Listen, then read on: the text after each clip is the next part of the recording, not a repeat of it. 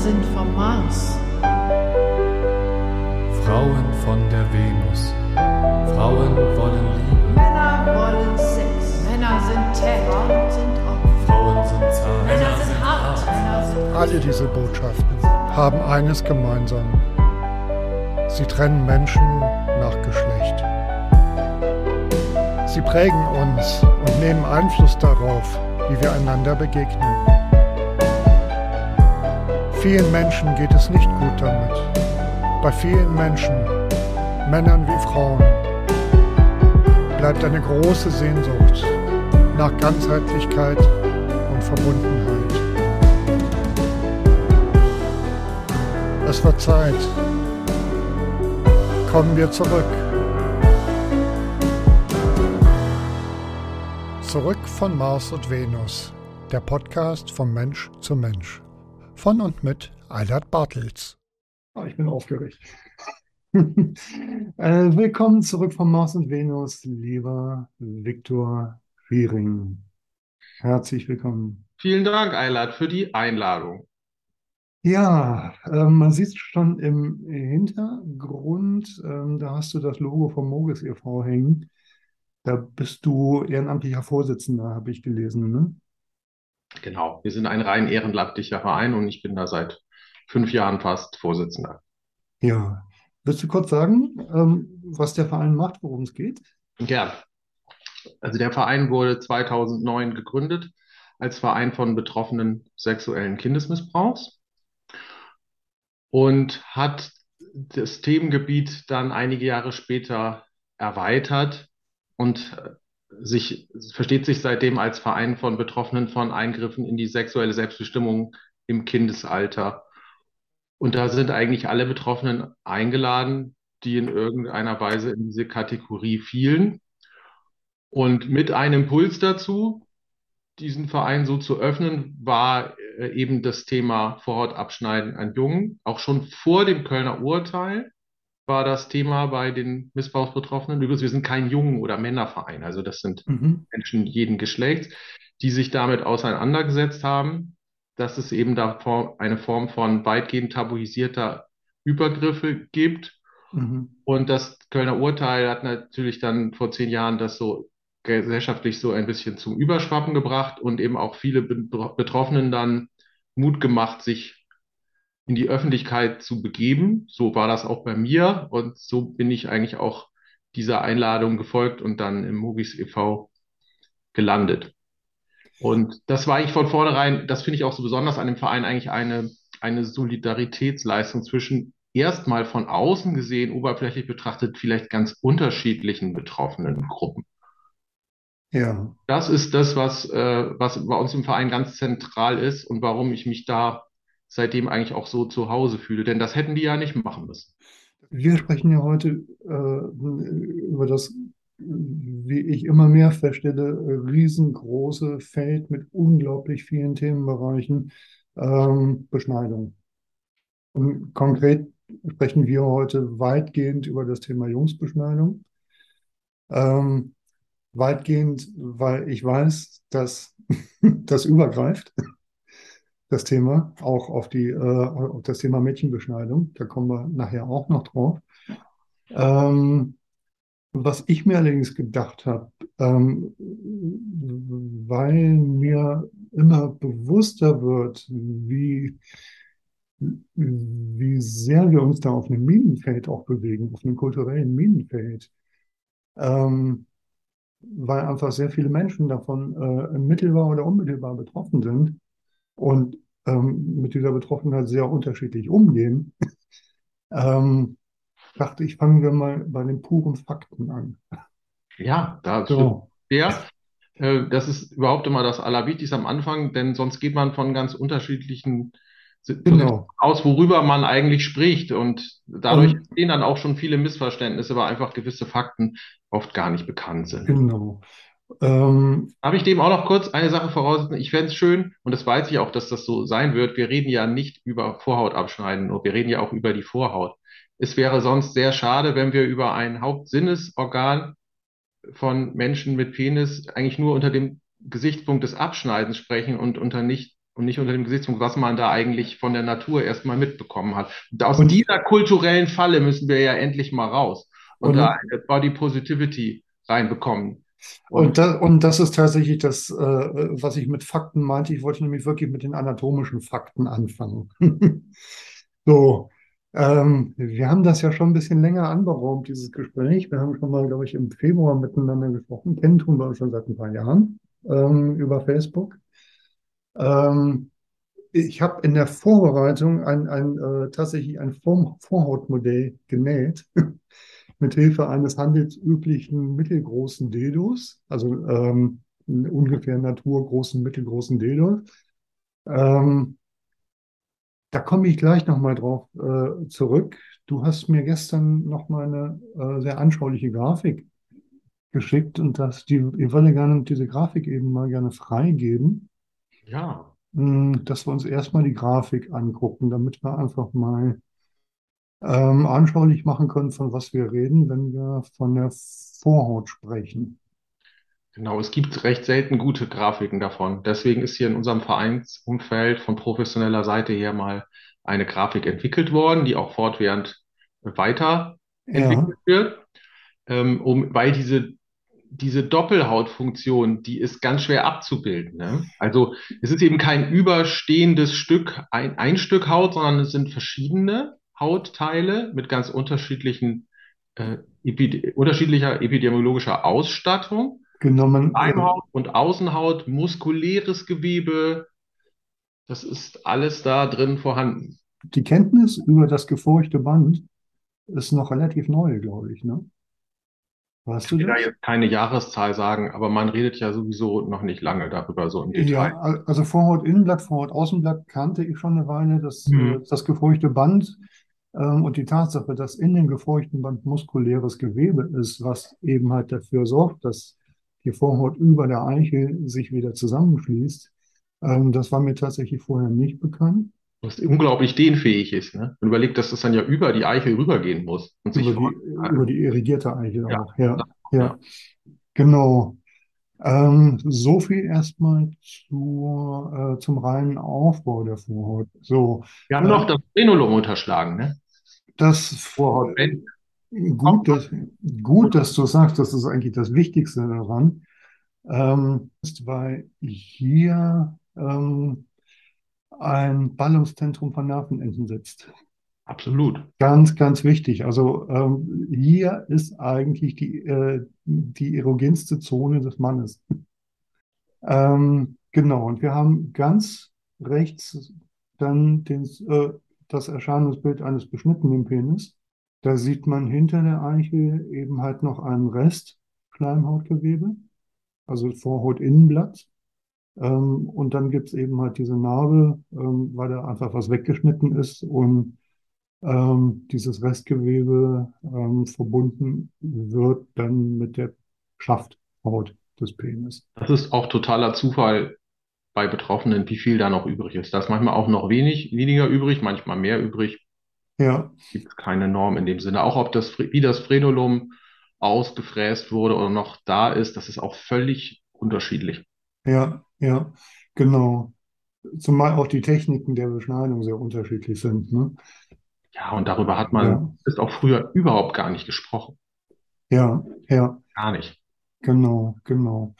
Was im Prinzip bei der Beschneidung, äh, äh, ich sag mal, ähm, bei einer, so wie ich es in einem Lehrvideo gesehen habe, was übrigens, äh, da kommen wir nachher auch noch drauf, echt grausam war, ähm, da wird ja die, ähm, die Vorhaut vorne vor der Eichel zusammengezogen, ähm, mit Werkzeugen äh, abgegrenzt und dann wird da ein Schnitt rumgemacht.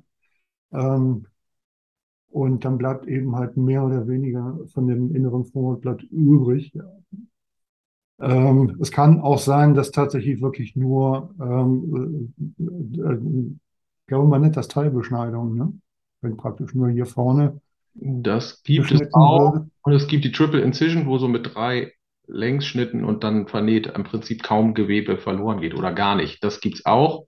Ah Das sind ja. moderne Operationstechniken, Mhm. Die, äh, wo, die auch Ärzte durchaus anbieten, manche aber auch Ausgewogenheit einfach so tun, als gäbe es das gar nicht oder würde Ja, zwingend dann auch nicht funktionieren anschließend. Und ja, ja, solche Bewegungen sind zäh, wenn man Dinge immer so gemacht hat. Und ja, eigentlich an sich noch nie jemand darüber beklagt hat. ja. Was ich eben äh, in der Grafik vergessen äh, hatte, nochmal auf die Nervenenden einzugehen. Ähm, nach dem, was ich gelernt habe, sitzen die meisten Nervenenden am Penis im Bereich des Frenulums und dieses gefurchten Bandes. So, Auch meine Info. das schon mal vorab. Geht auch nicht nur um die Anzahl, sondern auch welche es sind. Ähm, Auch sehr ja, und, und hier haben wir eben halt tatsächlich nochmal die, die Vorhaut ähm, hier erfreulicherweise zum wieder dran machen. Das geht dann natürlich im Penis nicht. Ähm, aber wenn wir, wenn wir uns die tatsächlich auf die Handfläche legen ähm, und ordentlich ausbreiten, ähm, sehen wir, dass die Fläche der Vorhaut wirklich in etwa der Fläche der Handfläche entspricht. So. Und das mit der Handfläche, da komme ich jetzt auf die Nervenenden, ist äh, darum auch eine schöne Analogie, weil die Vorhaut, und das war das, was du eben andeutetest, ähm, über alle Arten von Nervenenden verfügt, die auch in der Handfläche verfügbar sind. Das heißt, wir sprechen hier nicht nur von ähm, Rezeptoren äh, für Schmerzempfinden, sondern für Druckempfinden, Temperaturempfinden, Texturempfinden. Ähm, gibt es noch was, was ich Ja, diese Feinsensorik, ne? Also Temperatur und Druck gibt's auch auf der Eichel. Temperatur, äh, ach, das ist mir neu. Temperatur, Druck, äh, und Texturempfinden. Also, Also die Eichel hat ja, ist ja auch empfindlich, aber sie hat nicht diese Feinsensorik, die man äh, in der Hand hat. Also diese sind Tastkörperchen und die Pata-Pacini-Zellen, glaube ich, heißen die. mhm, Die sind beim Penis nur im Vorhautbereich, nicht auf der Eichel. Das ist ganz ja, interessant, also denn die sind bei Vulven auf der Klitorisspitze. richtig. Da und da, äh, da weicht, ist es eine Abweichung von der Homologie männlicher und weiblicher Genitalien. Das hat mir letztens mal ein Arzt erklärt und das war für mich echt nach all den Jahren ein Aha-Erlebnis. Der hat gesagt, naja, ist doch kein Wunder. Überleg mal, äh, die Eichelhaut ist die äh, Haut, die den Harnröhrenausgang umschließt und das ist bei einer Vulva auch so. Und die Klitoris-Beschaffenheit der Haut, die Ausstattung ist die, die beim Penis an der Vorhaut ist. Habe ich es endlich mal verstanden, weil ich mich mal gefragt habe, warum das so ist. Da dachte ich, naja Gott, die, es ist eben so, das ist epidemiologisch, epidemiologisch untersucht. Mhm, Warum, weiß ich nicht, bin ja kein Arzt und kein Forscher. mhm, Wundert mich nicht, weil ich weiß ja, was man an der Eichel spürt und was ich an, an meinen teilweise restaurierten Vorhautresten spüre, dass das unterschiedlich ist. ja, Ja, aber ich wusste nicht warum. Und er gesagt, ja, ist doch klar. Also die Harnröhrenöffnung, das ist da, da, da, so verschiebt sich das Haut, die Haut, das kann man embryologisch auch untersuchen, wie sich diese Hautschichten verschieben, ent, entwickeln. Mm, weit fassen, aber ja, das hat mir dann eingeleuchtet. mhm, genau. Also quasi, weil beim Mann die Harnröhre durch die Eichel läuft. Genau, die endet an der Eichel und ist umschlossen dann außen von Eichelhaut oder nicht von Vorhaut. Und genauso ist das, und Alles klar. die empfindlichste Haut ist weder bei einer Vulva noch bei einem Mhm. Penis um die Harnröhrenöffnung, dann ist die jeweils woanders. Ja, alles klar. Das leuchtet mir Ja. ein. Genau. Dafür müssen wir auch nochmal vernünftige Grafiken machen und die sind auch in Arbeit. Denn die gibt so auch nicht, wo das mal gezeigt wird, wie sich das embryologisch entwickelt, wie sich die Haut da dann bildet und Ja, ja, ja. Ja, meines Wissens äh, äh, sind in der Eiche im Wesentlichen ähm, Schmerzrezeptoren. ja, Temperatur auch. Ja, ja. Druck, Ähm, Druck, du, ähm, ja, merkt man auch. ja, ja. Was ich an der Stelle einfach nochmal wichtig finde, das zu sagen, weil ich äh, den, den Frauen äh, die Entdeckung der Klitoris wirklich gönne und mich freue. Ja, klar. etwas verwundert darüber bin, dass die immer wieder neu entdeckt werden muss, weil ich finde sie auch schon in Büchern von äh, aus den 70ern. Äh, da hat sie die aber auch nicht neu entdeckt, sondern greift aus, auf Bücher aus den 40ern zurück. Ähm, das ist natürlich mh, schon bemerkenswert, wie Organe immer wieder auch in Vergessenheit geraten. Ähm, insofern habe ich da großes äh, Verständnis dafür, dass äh, in den letzten Jahren die Klitoris so gefeiert wird, wofür ich wenig Verständnis habe, ähm, sind die Gegenüberstellungen, insbesondere wenn es dann heißt, die äh, Klitoris-Eichel hat doppelt so viele wie der Penis, doppelt so viele Nervenenden. Das ist ein Punkt, der mich immer fuchsig macht, weil ähm, das hier auch in diesem Vergleich weggeschnitten ist. Ja, aber das steht ja eigentlich in gar keinem Zusammenhang. Also, und wenn es, äh, Mhm. ne, das ist ja unethisch, das in irgendeinen Zusammenhang zu stellen. Also, die einen Ja. sollen ihre Freude haben und die anderen auch. Und jeder Mhm. soll seinen Körper so entdecken können, Ja, richtig. Ausdruck, die da ist. Und Richtig. Und, und, und äh, deswegen werde ich an der Stelle so fuchsig, weil der Zusammenhang hergestellt wird. ja, So, aber gut. vielfach ja auch nicht. Also, ich erlebe Dank, ja. auch für unsere Arbeit weitaus weniger Widerstände und mehr Solidarität von Frauenseite. Auf von jeden Fall. Männer haben ganz große Probleme damit. Ja, Häufig. Sehr häufig. genau. Und da kommen wir nämlich tatsächlich dann, äh, ja, da können wir eigentlich jetzt voll ins Thema einsteigen, würde ich sagen. Ne? Mm, Was mir jetzt an der Stelle als erstes wichtig wäre, wir haben jetzt gerade so die rein anatomischen Fakten besprochen. So, was ist eigentlich die Vorhaut? Ähm, was ist da dran, woran man sich erfreuen kann? Bedeutet natürlich für jeden, der beschnitten ist, er hat das nicht mehr. Das ist einfach mal Fakt. So. Ähm, was wir aber diesem Stück Haut für eine Bedeutung geben, das ist ja äh, hochgradig individuell. So. Da, und, und da gibt es ja die Spannbreite von, naja, es ist nur ein, Stückchen Haut, bis hin zu ähm, die erogenste Stelle des Mannes ähm, und die wird da weggeschnitten. Total hochtraumatisch.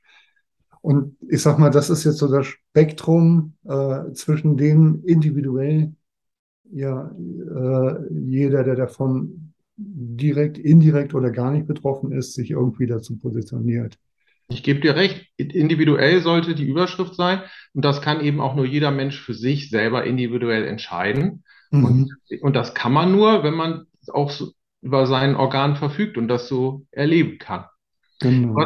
Ich, ich würde das auch nie kritisieren, dass das individuell gesehen wird, weil mich das gar nichts angeht, wie ein anderer Mensch seine Prioritäten oder Mhm. Vorlieben äh, im Hinsicht auf seine, erst recht seine Genitalien, das ist das Intimste, was es an uns gibt, wohl für sich sieht und betrachtet. Da, das ist genau der Punkt.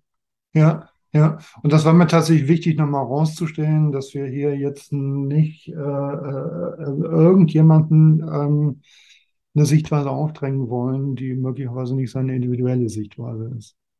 Wir würden darüber gar nicht reden, wenn das nicht in 99 Prozent aller Fälle weltweit eben ohne das Einverständnis der Person geschehen würde. Dann würden wir das genauso sehen wie viele andere persönliche Dinge, die man mit sich so veranstalten kann, die man komisch, seltsam oder ganz cool finden kann. Ne? Das ist, das ist, wir sind nur, auch diese Sendung gibt es nur wegen der Verletzung der Selbstbestimmung. Du würdest sicher keine Sendung machen müssen, es würde gar nicht dazu kommen, über äh, Sonnenstudio, Piercings, Tattoos, da würdest du sagen, ja, mein Gott, also klar kann man darüber mal reden, was es da so alles gibt und wie die Leute damit leben oder Mhm. Auf die Idee gekommen sind und so. Aber der, der entscheidende Punkt, der würde gar nicht anfallen, über die wir heute sprechen, weil das eben eine ganz individuelle Sache wäre. Ja, Und ich hätte das auch gerne für mich ganz individuell entscheiden können. ja, Das durfte ich nicht, wie, wie eben 99 Prozent ungefähr aller Betroffenen weltweit mindestens. Und Ja. deswegen müssen wir darüber sprechen, weil diese Individualität eben verhindert wird. Es Ja. wird von einer Norm von anderen Personen ausgegangen, die übertragen wird mhm. auf Menschen, die nicht selber darüber entscheiden können. Ja. Victor, lass uns das nochmal konkret machen, äh, da, damit wirklich alle wissen, wovon wir reden. Was meinst du damit, wenn du sagst, 99 Prozent aller Menschen, die Beschneidung erleben, erfahren das nicht selbstbestimmt? Ja, weil sie noch Kinder sind Ja, und weder und das selber gar nicht abwägen können, was da mit ihnen passiert. Sie wieder, weder selbst auf die Idee gekommen sind, das zu machen. Mhm. noch die Durchführung gewollt haben, noch in irgendeiner Weise absehen können, was das für ihr Leben bedeuten kann und wie irreversibel das ist. Ja, ja. Um es nochmal konkret zu machen, wir reden also hier tatsächlich von Säuglingen. Nicht nur, also Ähm, ja, von Säuglingen und ähm, Kindern. Kindern Ja, bis zu welchem Alter? naja, ich, wir Das haben ist wir haben die Frage, wo fängt Selbstbestimmung an, ne? naja, wir leben ja nicht im luftleeren Raum, ne? Unsere Gesellschaft debattiert ja häufiger mal darüber, welche Altersgrenzen bestehen müssten, sollten. Die werden dann auch eingeführt für Dinge, wo man meint, da müsste man einen gewissen Erfahrungshorizont haben. Also Sonnenstudio zum Beispiel ist in Deutschland ab 18. Weil man sagt, die möglichen Folgen, die das haben kann, Mhm. Das traut man unter 18-Jährigen noch nicht zu. Ich denke, das ist eine interessante Messlatte, die wir mal anwenden können.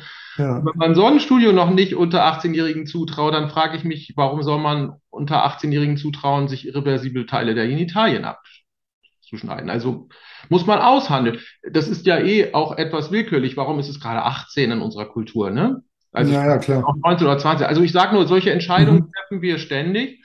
Und deswegen würde ich sagen, wenn wir selbst bei sowas wie Sonnenstudio so recht hohe Altersgrenzen setzen, dann würde ich die bei Bohrhaut jetzt nicht unbedingt sehen, dass die dann verhältnismäßig niedriger sein sollten. Und die meisten Eingriffe passieren eben vor der Pubertät. Mhm. Werden vorher Fakten geschaffen. Und zwar unabhängig davon, ob das rituell, kulturell, medizinisch begründet ist. Ich Das wollte ich wollte gerade fragen. auch ziemlich häufig, ne? Also das ist Mhm. ja auch Ich, gar nicht so genau zu trennen. Was ist denn Kult, also aber frag bitte. ja, ich wollte gerade fragen, warum, warum wird eigentlich beschnitten? So, und, und äh, Hm. ähm, du hast ja gerade äh, schon gesagt, in den aller, allermeisten Fällen wird äh, vor der Pubertät beschnitten. Das heißt eigentlich vor der Aufnahme sexueller Aktivität. Ja, So, das ist, glaube ich, ein äh, nicht unwichtiger Punkt dabei. so, ja. So, Ja, ich so. bin kein Anthropologe, ne? Da kann man ja zurückforschen bis ins alte Ägypten, Sklavenmarkierungen. Äh, ja, auf jeden Fall ist Vorhaut abschneiden. Also ich benutze den Ausdruck Beschneidung, das vielleicht nochmal vorweg. Ja. Nicht, weil wir das für einen Euphemismus halten. Nicht die, der Penis ist kein Obstbaum und da wächst nichts nach, erst recht nicht üppiger als vorher. Mhm.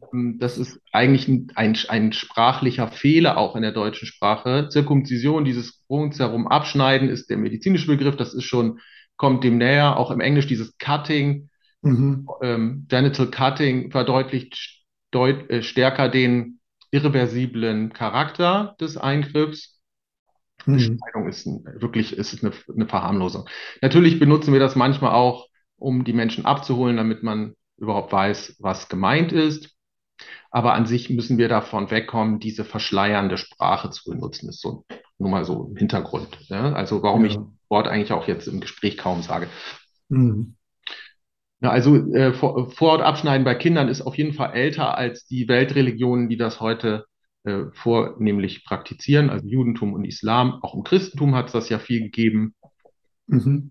Gibt es, glaube ich, auch bis heute noch. Ja, gibt's auch noch. Also auch Also auf jeden Fall in christlich sehr stark geprägten Gesellschaften wie in den USA, nicht? Also mhm. wo das Ende des, Mitte, Ende des 19. Jahrhunderts ja als Maßnahme zur Masturbationsverhinderung äh, kinderärztlich auch empfohlen und massenhaft eingeführt wurde. Das war natürlich sehr stark christlich, puritanistisch, sexualfeindlich geprägt. Ja, ja. Also ganz, es gibt ganz verschiedene Sachen. Natürlich sind so Initiationsriten, die gibt's ja nicht nur am Penis, sondern auch an anderen Organen. Früher gab's ja sogar Menschenopfer, auch an Kindern, alles mögliche. Das hatte ja immer irgendwas zu tun mit Überwindung von Schmerz. Äh, Also Menschenopfer wahrscheinlich nicht, weil dann war man ja hops. Aber auch das ja, vielleicht für die, die ihr Kind hergegeben haben. Ich weiß nicht, äh, was da für Gedanken, also ein Opfergedanken, dem man da, dem man da einen Ausdruck verliehen hat. na, was, was, was ich dabei sehe, ist natürlich, ähm, ein Menschenopfer hat Auswirkungen auf die anderen, die danach Klar. da sind. Richtig, das hat gruppenstärkende Identitäten auch. Ich glaube, diese Sachen würden auch nie funktionieren von Einzelnen, sondern die Gruppe nimmt dir ja auch die Verantwortung dafür ab. Die sagt dir, Mhm. das ist richtig, was du tust. Und sie bindet dich auch an die Gruppe, weil die dir ja die Verantwortung dann eben abnehmen, deine eigene Schuld. Ich glaube, dass das ein Trugschluss ist. Im Endeffekt bist du selber immer für dein Tun verantwortlich. Mhm. Aber so funktioniert das. Es bindet einen anders. Eigentlich eine teuflische Bindungskraft. Also eine ganz schreckliche. Ne? Wir müssten das ersetzen durch, durch positive Bindung, Mhm. nicht durch Ja. Verletzungsrituale. Das ist eigentlich was ganz fürchterliches. Ja, es ist tatsächlich was, ähm, ich, ähm, bin ja so ein bisschen berufsbedingt, äh, habe ich immer wieder ähm, auch das, wo du sagst, äh, da hast du gar nicht so viel Kontakt mit ähm, so, so mit Männerkreisen, Männergruppenarbeit, Männerarbeit. Habe ich jetzt, aber ich komme da nicht her, würde ich sagen. Ja, ja. Ähm, das ist aber tatsächlich ein Punkt, wo, wo ich tatsächlich immer so ein bisschen ähm, diese Initiationsarbeit, ähm, gerade mit dem Verweis auf, auf ähm, ähm, frühere Kulturen und so weiter, wo ich immer so ein bisschen Bauchschmerzen habe, weil es tatsächlich Initiation häufig tatsächlich mit einer Verletzung einhergeht. So, Ja, so. Und sonst wäre es ja gar keine Hürde, die zu überbrücken wäre. ja, ja, aber da frage ich mich dann tatsächlich so, ähm, was, was soll dadurch gestärkt werden? Das wird seinen Zweck erfüllt haben, sonst hätte es sich nicht so durchgesetzt. Ja, ja, klar. Und es führt sich auch sofort, weil es eben so tief wirkt. Mhm.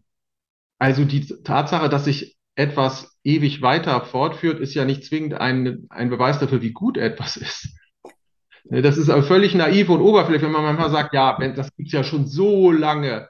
Ne, Wenn das irgendwie schlimm wäre, also als ob es nichts auf der Welt gäbe, was schlimm wäre und was es schon lange gibt. Also mit anderen Worten, Ini äh, Initiation in dem Sinne, dass, dass dem Initiierten Schmerz zugefügt wird, dient eigentlich weniger dem Initiierten als der Gruppe. Tja, auf jeden Fall. Ja, ich finde das wichtig, das einfach sich nochmal bewusst ja. zu machen. Wem sonst? Also der, das Individuum erstmal erst recht, das, was das gar nicht verstehen kann, macht das natürlich nur Angst. Mhm. Also wenn man mit dem Messer verletzt werden soll, ist die natürlichste Reaktion der Welt, dass einem das Angst macht. Ja, auf jeden Fall. Und wenn es durch die Personen erfolgt, die einen lieben, von denen man Schutz erfährt, ja auch in anderen Situationen, ist das umso schwieriger. Mhm. Und das, das sind die ganz großen Konflikte, mit denen leidvoll Betroffene zu kämpfen haben. Ja, ja, das ist die Sache. Ähm, ich hatte eben noch die Frage, äh, im, im Sinn, dich persönlich mal zu fragen. Du bist ja beschnitten worden. Hier Ja, ist, ist ja die Vorhaut abgeschnitten worden. voll abgeschnitten worden, ja. Ja, ja. Weißt du warum? Ja, das war ja ein Allerweltsthema und ist es ja leider teilweise heute auch noch, wenn im Kindesalter die Vorhaut nicht voll beweglich und zurückstreifbar ist. Ja, Ab einem ja, gewissen Alter und in der Zeit, wo ich groß geworden bin, ich bin Jahrgang 1973, da war das so in den Kindergarten- und Grundschuljahren völlig normal. Also so ungefähr wie Schluckimpfung. Ja, der wird an Fimose operiert. Ja, und der auch. Ne? Also aha, bei uns in der Klasse waren das ein Drittel der Jungs. so viel. Muss man sich mal vorstellen. Ein Drei Drittel.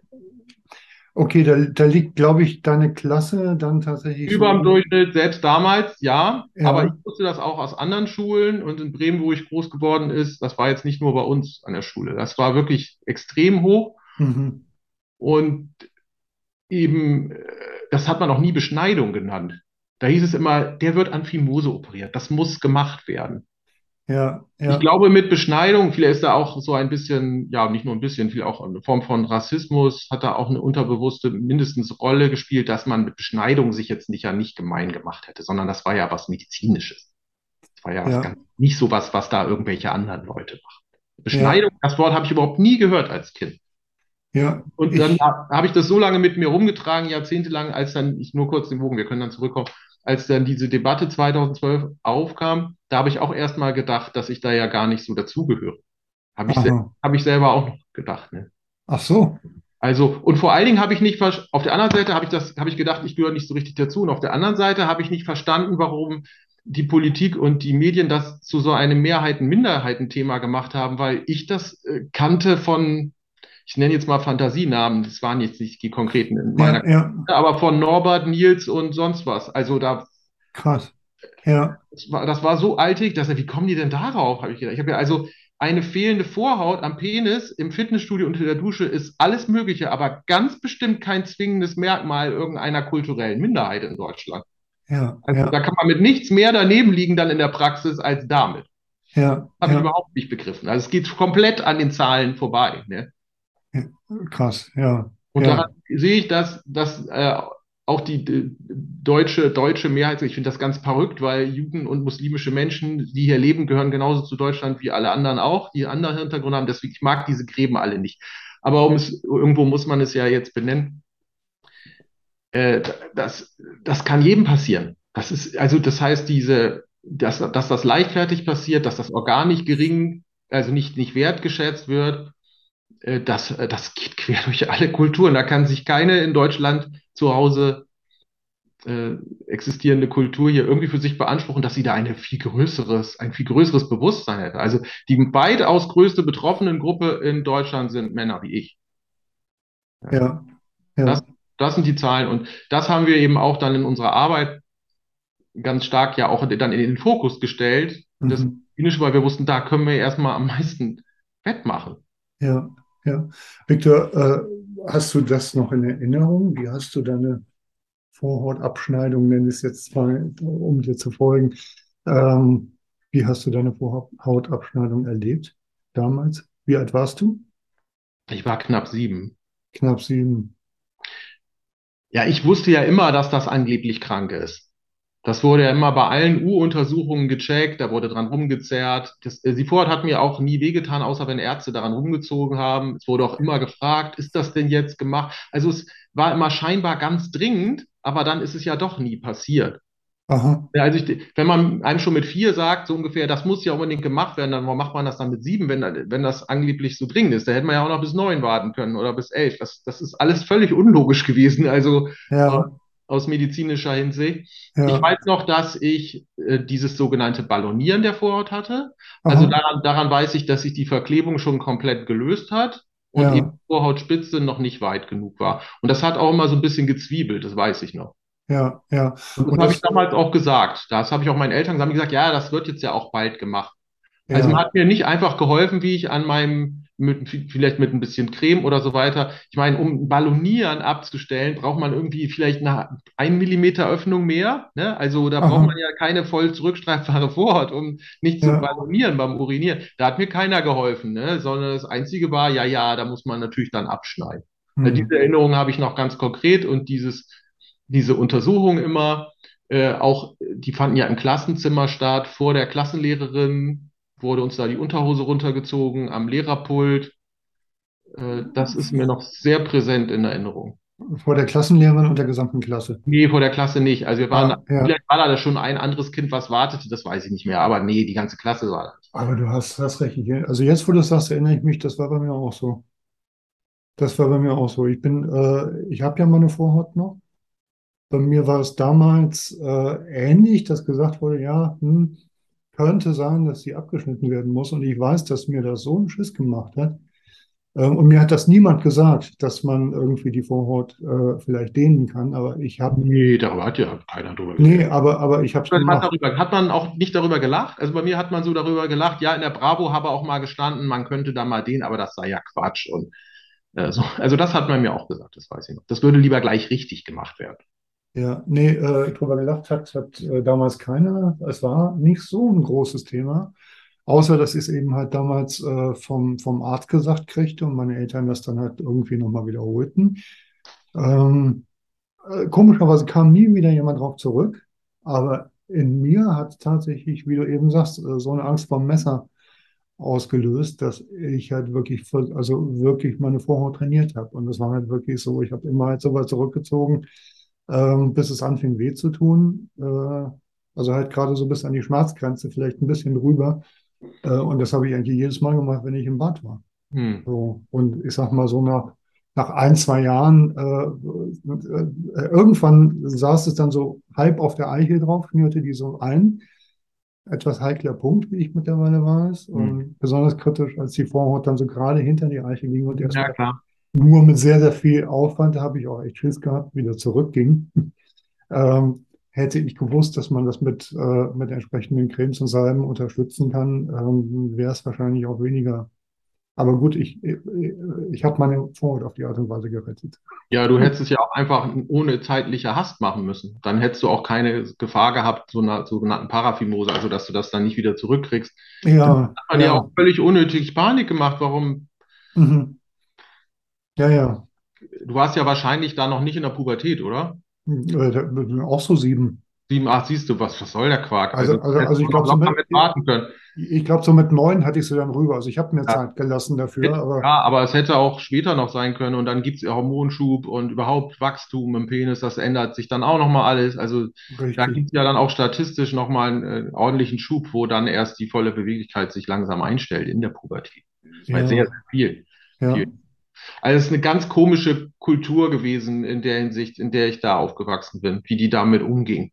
Zu unserer, Zeit, zu unserer Zeit hieß das, glaube ich, bis zum äh, Eintritt ins Schulalter sollte ja, ja. die zurückzuziehen ja, Heute weiß man, dass es äh, teilweise halt wirklich bis ins junge Erwachsenenalter gehen kann. Ne? Also es gab dafür überhaupt nie irgendwelche wissenschaftlichen Daten, das zu behaupten, ja. dass irgendwie für das Erlernen der Grundrechenarten und des ABCs es notwendig sein sollte, eine vollbewegliche Vorhaut zu haben. Das ist völliger Nonsens gewesen. Ja. Wo aber die Pädiatrie, vor allen Dingen in Deutschland, in anderen europäischen Ländern war sie da weniger mhm. obsessiv, nenne ich das schon. Mhm. Muss man sagen, also wie das, wie man da durchgekämpft wurde, also das hatte schon was davon.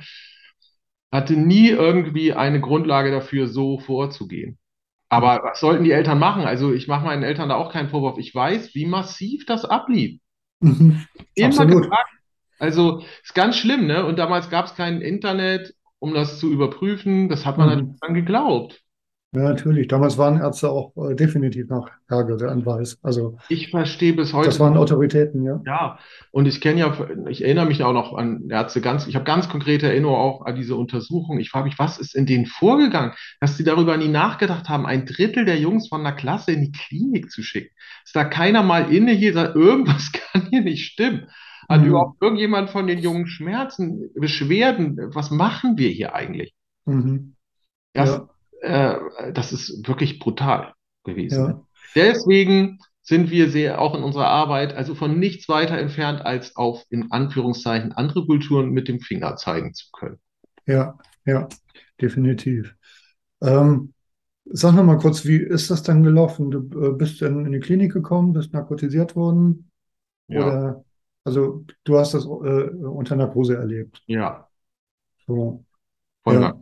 Ja, und für dich war es wahrscheinlich äh, ähnlich. Ist ja, äh, ich habe meine Mandeln auch nicht mehr. Das war so ein Vergleich, ja. so gefühlt so ein vergleichbarer Eingriff, ja, wie, wie Mandeln rausnehmen. Ja, es war auch total exzessiv. Ja.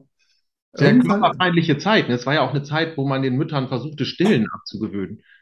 Ne? Ja. Also so eine kranke Zeit, was so gesunde Körpergefühle abgewöhnen von der Medizin anging, da wundert mich das mit dem Vorhautabschneiden auch nicht, wenn man Müttern ihren Urtrieb, also zu stillen, abgewöhnen konnte. Ja. Und das zu Millionen geglaubt haben, dann sagt das viel aus, ne? Weil du gerade sagtest, die Götter waren Götter in Weiß. Also dann mhm. hat man denen auch geglaubt, dass die bestimmt alle operiert werden müssen, wenn sie sechs sind und ihre Vorhaut nicht beweglich ist. Völlig klar. Man muss das ab. Ja, ja. Ja, also ich habe das mit Vollnarkose erlebt, das sagen nach den Regeln der ärztlichen Kunst. Mhm. Hatte auch keine besonderen Wundschmerzen, so sah halt furchtbar aus. Ne? Ich habe mich ja. total erschrocken. Ja, ich habe noch nie in meinem Leben eine Eichel gesehen und das hat einem ja auch keiner erklärt. Es war ja nicht so, dass irgendeiner was dazu gesagt hat. Das ging auch alles, das war alles unter der Prämisse, bloß nicht so eine große Geschichte draus machen. Man will das Kind ja nicht belasten. Das wurde alles bagatellisiert. Das ist nur eine Kleinigkeit. Das haben ganz viele andere auch. Das stimmte ja auch. Es waren ja wirklich ganz viele andere. Ich war damit ja auch überhaupt nicht allein. Wirklich nicht. nee. Mhm. Und das habe ich alles natürlich geglaubt. Das habe ich jahrzehntelang geglaubt. Ich bin in diesem kindlichen Glauben also bis in meine Mit-End-30er gegangen. Mhm. Man erfährt ja auch später nichts darüber. Ist ja nicht so, dass irgendeiner einen später zur Seite nimmt und sagt, naja, da hat man dir damals vielleicht Quatsch erzählt, weil man dich nicht belassen wollte. Als Kind hättest du es eh auch nicht voll verstehen können. Mhm. Es gibt aber zum Beispiel Möglichkeiten auch von Wiederherstellungsmaßnahmen, wenn du Lust hast, dich mal, mal auf die Suche zu begeben. Das redet ja niemand ehrlich mit einem. Die mhm. Urologie redet ja heute noch nicht ehrlich mit einem. Ich habe mich schon mit Urologen gestritten, die gesagt haben, durch unsere Arbeit würden wir bei den Männern ja nur schlafende Hunde wecken. Die seien alle völlig glücklich. Ähm, ja, schlafende Hunde ist ein gutes Stichwort. Äh, bevor wir auf die schlafenden Hunde kommen, weil du gerade ähm, die, äh, ähm, die Wiederherstellung angesprochen hast. Ähm, wollen wir kurz nochmal sagen, was da gemacht wird? Was da passiert? Ja, man kann Haut ja dehnen, ne? Also das, Mhm. das weiß jeder von uns, der mal schon zwischenzeitlich ein paar Kilo zu viel hatte. Eine Haut dehnt sich und wenn man Haut unter Zug setzt, auch am Penis dehnt die sich auch und das kann man auch mit der Resthaut, die man am Penis hat, wenn die Vorhaut abgeschnitten Mit der verbliebenen Schafthaut, ne? Ja, und auch mit den verbliebenen Resten von innerer Vorhaut, die man vielleicht, Genau, dem was halt noch da ist. genau. Das kann man machen und durch so ein Gerät wird dann die Resthaut fixiert und künstlich dann eben wieder eine Hautfalte hergestellt. Mhm. Das ist ein langwieriger Prozess, glaube ich, ne? Ja, es Ja, dauert Jahre. Erste Effekte können aber schon sehr schnell eintreten, weil ja dann fixiert eben diese, diese, ja, also Haut wieder Haut an Haut ist und nicht künstlich trockengelegt nach außen. ja. Und das ist für die Eichelhaut, die ja eine Schleimhaut ist, und wenn man hat noch äh, innere Vorhautreste, dann eben ganz entscheidend. Dann bilden Mhm. sich diese zusätzlichen Hautschichten, die sich gebildet hatten, durch die unnatürliche Reibung, die diese Schleimhäute hatten, Kleidung, Stichwort Unterhose, dann auch wieder zurück. Das muss man sich so vorstellen wie nach einem Sonnenbrand. Ja, Wirklich so Schuppen ab. Das ist, ist nicht bei allen so, aber bei den meisten. Bei mir war das auch so. Und da ja. man sich da ja auch ärztlich überhaupt nicht beraten lassen konnte, dachte ich erstmal, oh Gott, jetzt habe ich irgendwas falsch gemacht und äh, es ist eine ungesunde Hautreaktion. Und dann habe ich aber halt gemerkt, wie sich die Haut danach anders angefühlt hat. Ne? Ah, Meine Reste innerer Vorhaut, die ich habe, die sind jetzt total anders als die Schafthaut. Das war alles gleich. Da sah man nur die Narbe. Ich habe ziemlich dicke Narbenwulste. So, ja. Das sah man, aber ansonsten war das von der Empfindung her, sah gleich aus und fühlte sich Hm. gleich an. Das ist jetzt anders. Das kann man machen und äh, ja, das, da- das erzählt einem ja niemand und deswegen, ich kam drauf, ne? Deswegen bleibt man in diesem kindlichen Wissen. Man kann Mhm. wenig beurteilen. Unter Umständen kann man viel zu viel hineininterpretieren oder zu wenig. Mhm. Dann lässt man es lieber unter den Tisch fallen. Man kann es eh nicht ändern. Das ist ja auch ein ganz gesunder Zug des Menschen, sich auch mit Dingen abzufinden. Das kann ich auch total verstehen. Also solange man jetzt nicht wirklich so schwerwiegende Folgen hat wie ständige Schmerzen, das gibt es auch, Wundschmerzen, äh, alles, also Ja. Narbenschmerzen, Wundschmerzen beim Sex, es gibt alles.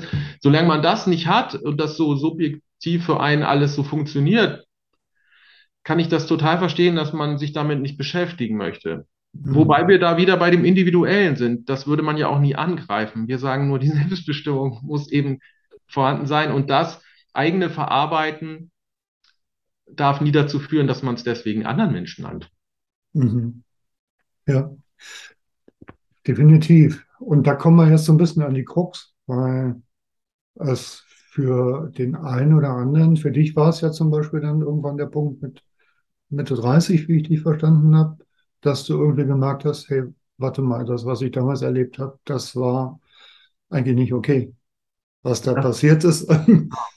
ja, Ähm, war da, schon älter gewesen, aber vorher konnte ich das für mich nicht formulieren. Ich habe schon mal mit Mitte 20 versucht, mich mit dieser Wiederherstellung zu beschäftigen. ach so, aha, Das wurde mal vorgestellt in den 90er Jahren bei Liebe Sünde auf Pro7. ah, ja, ja, Und da habe ich mir damals ein Fax bestellt. In diese, das habe ich vorhin noch nicht gesagt, diese Geräte werden hauptsächlich aus den USA vertrieben, weil es da ja mhm, rein zahlenmäßig eben sehr, sehr viele Betroffene gibt. Also gibt es auch rein zahlenmäßig die größte Nachfrage nach sowas. Und mhm, da weiß ich noch, wie dann so ein Meter Fax da rauskam, ne? Auch ohne Internet. Weißt du noch früher diese Faxgeräte und dann war im Fernsehen immer ja, eingeblendet, ja, dieses Fax kostet irgendwie, weiß ich nicht, 1,39 pro Minute oder so. Und dann kam das raus und mit lauter Inchgrößen und ich dachte, Gott, mit Kreditkarte, äh, mhm, das war mir alles zu kompliziert, ne? Wenn ich damals von einem Arzt hätte gehen können, der mir das anlegt und mich berät, dann hätte ich das viel früher gemacht, denn ich hatte auch Sorgen, dass ich ihm irgendwas falsch mache und ich hätte das gern ärztlich begleitet gehabt. mhm, Und dann habe ich das eben auch wieder verdrängt dann danach. Das war dann erst auch so 2010, 2011, als ich im Internet dann anfing zu suchen nach anderen Betroffenen, weil ich dachte, das kann eigentlich nicht sein, dass es nicht noch mehr Betroffene gibt, die das in Frage stellen und die damit irgendwo nicht, sich nicht wohlfühlen. Und ich wollte einfach mal mit anderen reden. Ich hatte noch nie, obwohl ich so viel kannte, mit nie jemandem darüber gesprochen. Ich hatte auch nicht mit meinen besten Freunden darüber gesprochen, bevor ich darüber auf einmal dann in der Öffentlichkeit sprach, weil man in dieser Debatte 2012 ja nicht anders konnte, weil das alles so schnell ging. Dann, dann musste man sich äußern. Weil ja dann mhm, durch die Medien geisterte, das seien, das seien alle damit zufrieden und so. Da, da war man gezwungen dazu. Also man hat einfach, man spricht darüber nicht. Es gibt keine Räume. Darüber zu sprechen. Ja, ja. Und das hätte der Urologe, also den ich da als Beispiel genannt habe, eben auch so gerne, ne? Dass wir Männer da weiter gar nicht drüber reden. Ja, und das ist eben halt tatsächlich die Krux, ne? So, also, ähm, dass es ganz offensichtlich ein Redebedürfnis von vielen, vielen Männern gibt, auf der einen Seite. Ähm, und auf der anderen Seite, ja, das mit dem schlafenden Hunden ist ja ein Verweis darauf, da ist irgendwas. Das war verräterisch, meinst du, dass der gerade auch noch diese Metapher benutzt hat, ne? Ähm, ja, äh, also schlafende Hunde ist ja wirklich der Verweis darauf, ähm, da ist irgendwas, was nicht in Ordnung ist. So, Ah, und, und jetzt komme ich an einen wichtigen Punkt, weil ich mir tatsächlich in Vorbereitung des Gesprächs, ähm, ich hatte, ähm, hatte äh, ja dieses Buch auch gelesen, also jetzt nicht in Vorbereitung auf dieses Gespräch, sondern aus Interesse, äh, Beschneidung das verborgene Trauma äh, von einem amerikanischen äh, Psychologen, glaube ich, Psychologen und Pädagogen, äh, Ronald Goldman, der hat das, glaube ich, 1998 schon geschrieben, also ist 25 Jahre alt, ähm, wo er tatsächlich halt die, äh, die, die Folgen der Beschneidung für das Individuum, aber auch für die Gesellschaft untersucht hat. So. Und äh, was der gemacht hat, ist eben äh, unter anderem, dass er halt äh, einfach mal faktisch beschrieben hat, was passiert denn da. So in den USA ähm, gab es zwischen, also hier stehen Statistiken drin von, von 1950 bis 1990. Ähm, da schwante mal, waren zu Hochzeiten äh, um die 80 Prozent aller Männer in den USA, die beschnitten wurden. Also ich habe auch schon über 90, in manchen Gegenden über 90 oder Ich, ich, ich, ich bin jetzt mal vorsichtig Ja. geblieben. So äh, eine unfassbar große Zahl, ähm, die in den USA in der Regel äh, im Säuglingsalter beschnitten werden. Und jetzt kommt das, worauf ich hinaus will. Ähm, man anästhesiert Säuglinge nicht, weil das Risiko zu groß ist. Also von, von der Anästhesie her hat man es zumindest äh, sehr, sehr lange Zeit nicht gemacht. Oder Genau. zumindest nicht ausreichend. Ähm, Ausreichen müsste, wäre ja eine volle Anästhesie und das ist viel zu risikoreich bei Babys. Es kann sein, dass die teilweise versuchen, Peniswurzelblock zu setzen, was sehr schwierig ist. Eigentlich wirkt er auch, wird er nur für postoperative Anästhesie Mhm. ein, äh, überhaupt benutzt. Ja, Und manchmal benutzt man Salbe, Emla-Salbe, die Ja. gar nicht für Genitalschleimhaut von Kindern unter zwölf Jahren zugelassen ist. Also da gibt es so, so Alibi-Veranstaltungen. Es gibt so Alibi-Veranstaltungen. Faktisch muss man sagen, ähm, diese Säuglinge, die da beschnitten werden, werden äh, mehr oder weniger dem vollen Schmerz ausgesetzt. So. Ähm, wenn du dir, äh, ich, ich glaube, du hast es auch mal gemacht, ich habe es auch mal gemacht, mir ein Lehrvideo äh, Ah, anzugucken, nee. sechs Minuten. Nee. Ähm, So sehen können. Also Ansätze nur. Ich muss das dann immer ausstellen. ich ich habe es mir wirklich mal von vorne bis hinten Mhm. angetan. Ähm, und ähm, das zitieren hier auch äh, äh, indirekt Betroffene, also, also Mütter, die es äh, oder, oder Angehörige, die die äh, Beschneidung ihrer ähm, Kinder mitbekommen haben oder irgendwie als Krankenschwester dabei waren. Das ist nicht zu vergleichen damit, wie Säuglinge sonst schreien. Das ist nicht zu vergleichen wie, wie äh, mit dem Schreien bei Darmkoliken, dem Schreien äh, von ich habe die Windel voll, mit dem Schreien von ich bin auf die Nase gefallen. Es ist ähm, wirklich ein, eigentlich ein Todesschrei. Muss man wirklich so sagen. Also nur um, um tatsächlich einfach mal ähm, ähm, das, das, das, klar zu machen, ich, äh, und so, was da passiert. Es ist wirklich äh, für den Säugling ein existenzbedrohendes Ereignis. Absolut. Der Säugling kann ja das nicht einordnen, in irgendeiner Form relativieren, durch gar nichts. Und mir ist es, mir ist es an der Stelle jetzt wichtig zu unterscheiden zwischen einem Ereignis mit einem hohen Traumatisierungspotenzial und einer Traumatisierung, weil wahrscheinlich ähm, viele Männer, die das erlebt haben, äh, im Säuglingsalter, das nicht äh, bewusst auf dem Schirm haben. Können Sie nicht? Es ist nicht, es ist vorsprachlich Es abgesprochen. ist, ne? es ist eben, es ist vorsprachlich abgespeichert und lässt sich zwar wachrufen, aber sehr viele würden wahrscheinlich sagen, ich habe da kein Trauma mit. So, Ja, der weiß ich- Zugang ist einfach total schwer. Der Zugang Ähm, ist extrem schwer. Zum einen, zum einen das und zum anderen äh, äh, einfach halt nochmal die Unterscheidung. So ein Ereignis mit hohem Traumapotenzial bedeutet nicht zwingend, dass jemand am Ende traumatisiert durch die Welt gehen muss. Aber Nein. das Potenzial dafür, dass es ist, ist relativ hoch. So, und ich habe das äh, halt jetzt in der Schärfe einfach auch nochmal formuliert, damit wir wissen, wovon wir reden, äh, wenn da ein Urologe sagt, äh, wir wollen da keine schlafenden Hunde wecken. Ja, das ganz generell gesagt, ja. Ja, ja. Und das ist tatsächlich so, so der Punkt, warum ich vor dem heutigen Gespräch auch äh, einfach einen heiden Respekt habe, weil ich weiß, dass wir da auch ein Minenfeld betreten. Ja, wem sagst du das? Also ich arbeite dazu jetzt zehn Jahre in der Öffentlichkeit. Mhm. Ich mache das nicht, weil mir das viel Spaß macht, sondern weil das jeden Tag mit Kindern passiert. Und das Minen, das wirkliche Minenfeld passiert jeden Tag an den Kindern, nicht mit mir, was ich deswegen vielleicht ertragen muss.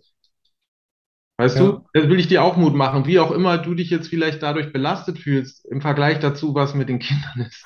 Wir sind Erwachsene, wir schaffen das schon, miteinander zu diskutieren und auch uns vielleicht mal zu streiten und unterschiedliche Perspektiven auszutauschen. Das ist uns durchaus zuzumuten. das ist uns durchaus zuzumuten und äh, als. Erwachsene, Daran wachsen wir auch aneinander. Es ist, ich habe nicht das, Entschuldigung, dass ich dich unterbreche, ich habe nicht das Menschenbild, dass das automatisch dann zu Konflikten führt, wenn man ehrlich miteinander redet. Ich glaube, es ist schwieriger, ehrlich, also es führt eher zu Konflikten, wenn man meint, man kann nicht miteinander ehrlich reden. Was hat ja, man dann eigentlich für ein Bild äh, gegenseitig? Also das, da, da werde ich mich nie drauf einlassen. Und es entspricht auch nicht meinen Erfahrungen und unseren ja, Erfahrungen, die wir machen, die wir zu dem Thema arbeiten. Denn äh, mhm. eine multikulturelle Truppe als äh, Leute, die weltweit für genitale Autonomie von Kindern sich einsetzen, kannst du dir nicht vorstellen, leider. ja, ja.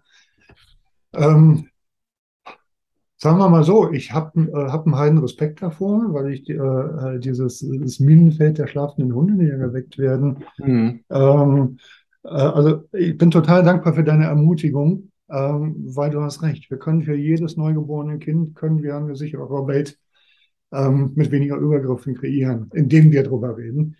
Ähm, das ist der eine Aspekt. Der andere Aspekt ist, ähm, aber eben halt auch von Leuten, äh, für Leute, die davon betroffen sind. Ja, es kann altes Trauma hochholen. Ähm, das ist, kann extrem herausfordernd sein. Ähm, und gleichzeitig, wie du sagst, wir sind erwachsene Menschen. Das heißt, wir können uns Hilfe holen. Wir können ähm, auf Ressourcen zurückgreifen, auf die kleine Würmer noch nicht zurückgreifen können. Ähm, aber auch da nur, wenn wir drüber sprechen.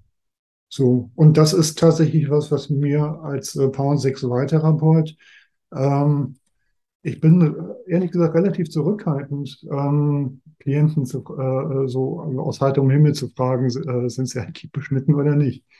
So, ähm, ich bin aber durchaus in Situationen gekommen, ähm, wo ich drüber gestolpert bin, also oder wo wir mit, mit, miteinander drüber gestolpert bin und plötzlich die Tragweite des, dieses Ereignisses halt klar wurde, weil damit, das, das beschreibt der Ronald äh, Goldman äh, sehr anschaulich und plastisch und in dem Fall auch noch durch Studien belegt. Er wagt sich ja sehr in hypothetische Gebiete auch vor. Ähm, also stellt hypothetische Fragen äh, in Bezug auf die Folgen einer Gesellschaft, wo er sagt, da kann ich nur hypothetisch fragen, weil es dazu keine Langzeitstudien gibt. Ähm, aber in Bezug darauf, was die Beschneidung im Säuglingsalter zum Beispiel mit der Mutter-Kind-Beziehung oder der Elter-Kind-Beziehung macht, in Bezug auf Urvertrauen und so weiter und so fort, in Bezug auf, auf Bindungsfähigkeit, das ist belegt, dass das Auswirkungen hat, dass das nicht ähm, nur ein Fässchen Haut ist. So. Und an der Stelle ist es, hat es natürlich auch eine therapeutische Relevanz. Ja, und wenn du sagst, du sprichst es nicht immer an, vielleicht würdest du aber manchen sehr helfen, wenn du es ansprichst. Weißt du, das ist ja immer diese die, die Bandbreite. Du, du, du denkst vielleicht, hm, bin ich vorsichtig, aber vielleicht bräuchte genau jemand diese Hand, um zu, für sich das Signal zu bekommen, ja, darüber darf ich überhaupt sprechen. Das ist legitim. Und in dem Bereich, äh, also äh, Und jemand, ja, der mich nicht auslachen würde, sondern der, der damit das Signal gibt, ich höre dir dazu, ich würde das ernst nehmen. Es, ja, es gibt betro- wirklich immer wieder Betroffene, die sich auch bei uns melden, gerade sehr junge, die ja, jahrelang geglaubt haben, dass sie damit ganz, ganz alleine sind. Selbst in unserer Welt heute noch. Also das gibt's. Das gibt, die können mit niemandem darüber reden. Ich habe ja auch selber gesagt, dass ich darüber mit niemandem geredet hatte. Und ich stammte ja, jetzt ja nicht aus einer Kultur, äh, wo ich darüber gar nicht hätte sprechen dürfen. Also wo man mir irgendwie beigebracht hätte, dass das in Frage zu stellen jetzt meine, meine ganze, mein ganz kulturelles Erbe in Fragen stellen würde. Diesen Druck hatte ich ja gar nicht. Trotzdem ja. habe ich diese Form von männlicher Verletzlichkeit hat für mich keinen Platz gehabt. Also ich, nirgendwo ein, hatte ich einen Raum, wo ich mich damit angenommen hätte, äh, gefühlt hätte. Ne? Und was sollen jetzt zum Beispiel junge Leute sagen, die aber zum Beispiel diesen kulturellen Druck auch noch haben? Für die ist, die, äh, das, deswegen spreche ich auch mal mit Beratungsstellen, da sage ich und sagen wir, ihr müsst das aktiv anbieten. Ja. Nur also diese, diese Transferleistung, weil ihr redet über Sexualität, werdet ihr das auch schon zu besprechen wissen, die kann nicht gemacht werden von alleine. Dafür ja. ist noch viel zu tabuisiert. Das muss bei euch stehen, dass ihr dafür ein Ohr habt, wenn Menschen damit Probleme haben. Oder wenn mich äh, SexualpädagogInnen fragen, die in Schulen, ja, was sollen wir denn da machen? Und sage ich, ja, gar nichts. Ihr braucht, zwei Sätze reichen. Einfach nur, es gibt Menschen, die damit Probleme haben und darüber kann man reden. Das ist für viele schon eine Weltneuheit, die die noch nie gehört haben. Das kann ein Kosmos aufmachen an, da gibt es Menschen, die ein Ohr dafür haben und Verständnis. Und da sind sie manchmal ganz erleichtert. Und, ach so, Sag ich, ja, Entschuldigung, Leute, das ist doch jetzt lustig. Ihr seid doch die Profis für Vermittlung bei heiklen Themen, die Intimität bringen. Nicht ich. Da fragt ihr mich als Betroffen. Eigentlich müsste ich euch fragen, wie soll ich das denn machen? Und dann lachen sie mal alle, ne? Ja, Aber ja so, zu so großer Verunsicherung führt das. Ja, Dem, also, also ähm, ja, im professionellen Rahmen, das ist doch spannend, oder? Was sagt das eigentlich wieder aus? Ja, ja, nee, Work in Progress. Also das ist, äh, ich habe das Thema äh, immer mehr auf dem Schirm und tatsächlich, äh, mittlerweile bin ich so weit, dass ich es ähm, dass ich immer öfter anspreche. So, ja, die Hürde ist tatsächlich da und vermutlich tatsächlich aus der Angst davor, ähm, ja, schlafende Hunde zu wecken. So. Aber, es, Ja, aber es hilft ja nichts. nee. Also wir Männer müssen da, glaube ich, durch. Wir Männer müssen da, glaube ich, echt durch. noch so einen Weg für uns, auch trotz aller Riesenängste und Widerstände und die Widerstände sind wirklich massiv, ne?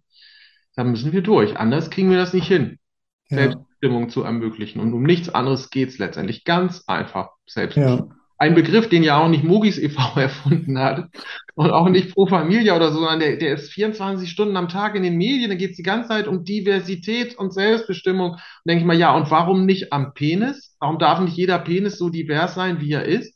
mhm, genau. Darf man den mit Messern normieren auf einmal, wo alles andere divers sein muss? Ja, Und also das, diese Widersprüche die sind einfach immer klaffender, immer offensichtlicher. Ne? So, und, Ich will nicht und Widerstände, sondern Widersprüche, aber ich Widersprüche, diese Widersprüche meine ich, die sind ja, ja, ja, absolut. Und ich glaube, das wäre jetzt der Punkt nochmal kurz auf dieses Gesetz von 2012. Was war das? 12.12., ne? 12., 12., 12. 12.12.2012. Was ist dem vorausgegangen? Ein halbes Jahr vorher hat ein Kölner Landgericht eine Jungensbeschneidung, ähm, weiß nicht, ob es eine Küchentischbeschneidung war. Okay. Nee, ne, äh, Okay. unter ärztlichen Bedingungen. Ja, ja, Jedenfalls, ja, ja. ähm, wer hat da eigentlich geklagt? War das, weißt du das? Er hat eine, ja, der ist mit schweren Blutungen in eine Klinik gekommen, also Komplikationen, die ja ständig vorkommen. Das ist ja Hm. nichts Außergewöhnliches. Und aber die Klinik, die da, also die Leute, die da gerade Dienst hatten, die MedizinerInnen, die haben da einen Heidenschreck gekriegt und haben Anzeige erstattet. Und da hat eine Staatsanwaltschaft dazu angefangen zu arbeiten. Alles klar. Also Genau. wegen eines ganz normalen Vorfalls. Und dann Also hat, Deutschland äh, jährlich mindestens 400 Jungen stationär, notfallartig und so weiter nachbehandelt, nach Komplikationen, nach Vorortabschneiden. Also das ist etwas Alltägliches. Da kann man in jedem Krankenhaus Ka- nachweisen. kannst, kannst du die Zahlen nochmal wiederholen gerade? Ja, circa 400. Jedes Jahr. Ja, das Ja. ist eine Untersuchung der Deutschen Gesellschaft für Chirurgie. Aha. Ähm, Und das kann man auch, wie gesagt, ich spreche oft auch mit Ärzten, mit Kliniken. Ich habe noch Mhm. keine Klinik erlebt, wo die nicht gesagt haben, ja, ja, das haben wir auch immer wieder. Also das haben, das gibt's einfach immer wieder. Immer wieder Komplikationen. Dann nachts so Würmer eingeliefert werden. Ich habe auch Ähm, Eltern angerufen, die sowas erlebt haben, auch mit Not-OPs. Das steht natürlich nicht immer in der Bild-Zeitung. ja. Ja. Genau. Nur, äh, die kam jetzt auf, ach so, so ein Fall war das auch beim Kölner Urteil. Und mhm. nach bestehender Rechtslage, also nach dem Recht des Kindes auf gewaltfreie Erziehung, Wurde das als Körperverletzung? als strafbare Körperverletzung bewertet, allerdings Mhm. die, die, die Tat Ausführende nicht bestraft, weil man von einem sogenannten Verbotsirrtum ausging. Also, dass das gesellschaftlich noch so akzeptiert sei, äh, dass die Leute das eigentlich nicht hätten wissen können, unbedingt.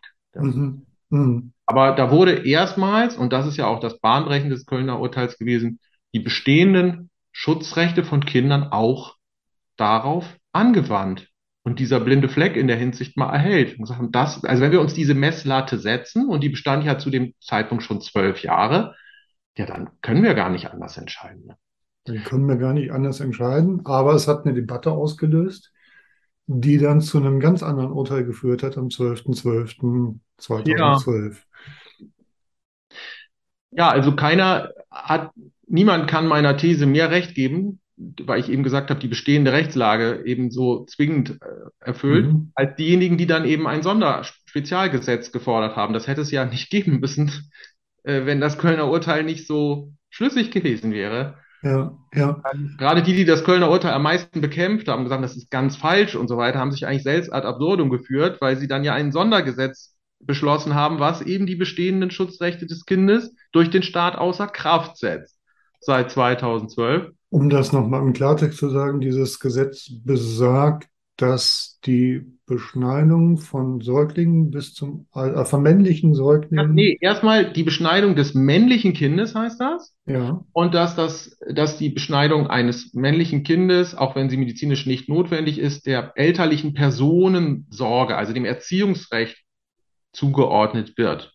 mhm. Das ist sehr wichtig vom Verständnis her, weil oft immer noch kolportiert wird, religiöse Beschneidung Liebe erlaubt. Also erstmal ist daran falsch, dass sie davor auch nicht erlaubt war. Es wurde nur nicht geahndet. Mhm. Zweitens steht von Religion überhaupt nichts in dem Gesetz erstmal drin. Das heißt, die Mhm. grundsätzliche Erlaubnis dafür, dass Eltern das einfach so aus jeglichem Grund machen können, ist überhaupt nicht ge äh, gebunden an religiöse Überzeugung oder Riten. Ist auch kein Wunder, weil wie hätte man das denn machen und überprüfen können? Erstens. Zweitens war auch allen Verfassungsrechtlern, auch den, selbst den politisch Gewollten, die unbedingt so ein Gesetz in, äh, umsetzen wollten, natürlich klar, dass Religionsausübung selbstverständlich nie so weit geht, einfach nicht umfasst, andere Menschen verletzen zu dürfen. Das ist völlig klar. Das ist einfach, das geht, das ist nicht eingebaut, das ist, geht, ginge weit über die Grenzen freier Religionsausübung hinaus. Also musste man es irgendwo anders unterbringen. Im Erziehungsrecht war natürlich die Schwierigkeit, man hatte ja gerade zwölf Jahre vorher das Recht auf gewaltfreie Erziehung gesetzlich beschlossen. Das heißt, damit war auch klar, alles, was die Grenze zur Körperverletzung überschreitet, ist nicht erlaubt. Aber da, im Erziehungsrecht war es zumindest mal erlaubt. Da gab es Grenzfälle ne, mit Züchtigungsrecht und so. Bis dahin und deswegen hat man es genau dahin auch dann verortet in den 1631 in das gleiche Gesetz, was eben das Recht auf gewaltfreie Erziehung garantiert, ist ein Zusatzparagraph, der eben dann die Beschneidung des männlichen Kindes, also es ist weder definiert, was die Beschneidung eigentlich ist, das ist gar nicht beschrieben in dem Gesetz. Mhm. Und was männlich ist, weiß man auch nicht so genau. Heute, zehn Jahre später, das ist, diskutiert man ja viel über Geschlechtsbewusstsein. Ja. Das ist überhaupt nicht definiert worden. Das ist das männliche Kind. Das heißt wahrscheinlich Penis. Mhm. Penis ist männlich zugewiesen, da darfst du ran. Ne, wenn es ein anderes Geschlecht hat, darfst du nicht ran. Dann gilt etwas anderes.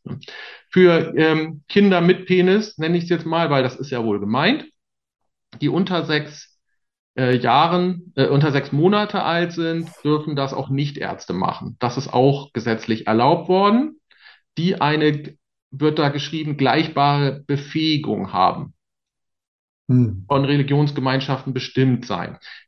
Das gibt's natürlich gar nicht. Das hat der Gesetzgeber erfunden. Für eine Operation gibt es nichts gleichbar Befähigtes außer Ärzten. Ja. Das, das wäre anders zum Beispiel bei einer Injektion geben. Das kann mit Sicherheit eine Krankenpflegerin genauso gut wie ein Arzt machen. Aber für eine OP mit Anästhesie und so, Ja. Ja. das, das hat man erfunden, um Ja. den Wünschen von Religionsvertretungen entgegenzukommen. Mhm. Für die Kinder, also allgemein gilt auch, dass angeblich die Regeln der ärztlichen Kunst äh, ja garantiert sein sollen. Es steht nicht müssen, sondern wenn der Eingriff nach den Regeln der ärztlichen Kunst erfolgen soll. Also eine gewisse Mhm. Absicht. Ja. Ist auch Ja. schwammig ausgedrückt und damit ist natürlich auch offen gehalten, was die Regeln der ärztlichen Kunst eigentlich sind. Mhm. Aber das ist ja auch gut so, denn das soll auch nicht der Gesetzgeber entscheiden, denn was Regeln der ärztlichen Kunst sind, entscheiden immer noch MedizinerInnen und keine Partei. Und das soll, sollte auch so bleiben. Das sollten wir auch in den Händen der Wissenschaft, die auch fehlbar ist natürlich, aber belassen, denn da ist zumindest ein größeres, ja, also eine objektivere Korrekturmöglichkeit vielleicht auch als rein nach politischen Interessen. Das ist dieses Gesetz Mhm. und das teilt seitdem Kinder eben ein, je nach Genital Appearance at Birth, welche Schutzrechte kriegst du? Und in den Jahren danach kamen ja noch zwei weitere Gesetze dazu. Ein gutes halbes Jahr später wurden jegliche Eingriffe an Vulven von weiblichen Personen hat man da genommen. Das war auch noch so ganz binär Ja. zurück, in, in einem Strafrechtsparagraphen unter Strafe gestellt. Und Also- zwar total umfassend, also auch, ähm, das ist ja auch nach WHO so, auch die Formeln, wo gar kein Gewebe weggeschnitten wird, sondern eingepiekst, das ist alles in Deutschland schon schwere Straftat, wenn es sich um eine weibliche Person handelt. Mhm. Und im letztes, Jahr- vor anderthalb Jahren gab es noch ein Gesetz zum Schutz intergeschlechtlicher Kinder, also Kinder mit genitalen Varianten, die seitdem nicht mehr operativ verändert werden dürfen, wenn der Eingriff einer Angleichung zum, ein, vor einer Vereindeutlichung des Genitals führt und sonst nichts. Also nicht medizinisch notwendig ist, nicht aufschiebbar ist, dann, ähm, wenn er aufschiebbar ist und nur zu so einer Angleichung führt, dann ist das auch verboten. Ja, das heißt, alle Kinder außer männlichen Kindern, Was das auch mal ist. also außer, außer Kinder mit Penis, sagen wir es so, ähm, sind explizit ausdrücklich geschützt. Ja, sicher nicht vollkommen und das, da gibt es sicher auch noch Diskussionen. Also gerade bei dem Ja. das, äh, Gesetz zum Schutz intergeschlechtlicher Kinder gibt es von betroffenen Seite sowie auch von ärztlicher Seite Kritikpunkte weiterhin. Also ich denke, da muss man in Dialog sein und bleiben, so wie wir das ja auch mit diesen Fimose-Geschichten sind. Also da sind wir ja auch sehr aktiv. Vielleicht sprechen wir darüber auch noch. Das müssen die auch machen, denn das kann die Politik nicht regeln. Da ist eben noch das Gleiche. Was letztlich als medizinisch notwendig angesehen wird, entscheidet kein Parlament. Nee. Ja. Und damit steht und fällt natürlich auch der, der Schutz intergeschlechtlicher Kinder. Weil manche Mediziner vielleicht auch denken, dies und das ist medizinisch notwendig und Betroffene meinen aber, das sei es nicht. Äh, Das Problem haben wir ja bei den Vorhautengen auch. ne? Und da, wenn ich damit zu Politikern gehen würde und sagen, ja, mir ist da Unrecht geschehen worden, weil meine Vorhaut war eigentlich gesund, dann sagen die, ja, entschuldigen mal, das können wir ja nicht hier im Parlament regeln. Da musst du schon mit den Ärzten sprechen. Mhm. Ja. Aber es ist recht. Das ist recht. Die einzigen Kinder, die schutzlos sind, wirklich schutz- und rechtlos gestellt, sind die mit Penis. Im ähm, Gesetz zum Schutz intergeschlechtlicher Kinder steht sogar in der Begründung, dass die Vorhaut eines Kindes, das nicht männlich im Sinne des 1631d BGB, also dem Jungsgesetz ist, nicht unter dieses Gesetz fällt. Da haben sie sogar eingesehen, da hat es mal Klick gemacht nach all den Jahren, dass nicht nur Penisse Vorhäute haben, sondern auch andere Genitalien. Und da wurde das sogar ausgedrückt, dass die dann nicht unter das Schutzlosgesetz fallen. Ja. Also das heißt, in, in, dann eigentlich in der Konsequenz, das muss so ein richtiger Penis sein.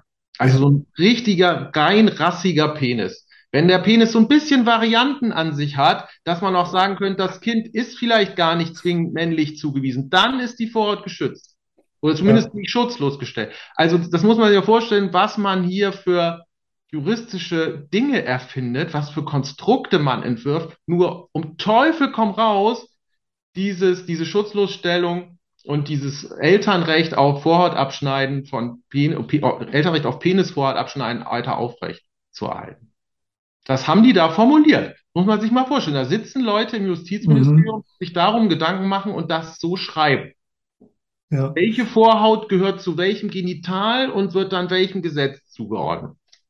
Ja, ja. Also ähm, eine Frage, die mir äh, dazu ähm, unter den Nägeln brennt, ist, weil ich das mal gehört habe, ähm, weil es zum Teil aus USA auch tatsächlich schon bestätigt gefunden habe, dass es da Bestrebungen gibt, ähm, über, äh, also weil ja die äh, Jungsbeschneidung ohnehin legitim ist, über die Beschneid über, über die Le Legitimität der Jungsbeschneidung auch wieder eine Legitimität der Mädchenbeschneidung ähm, einzuführen.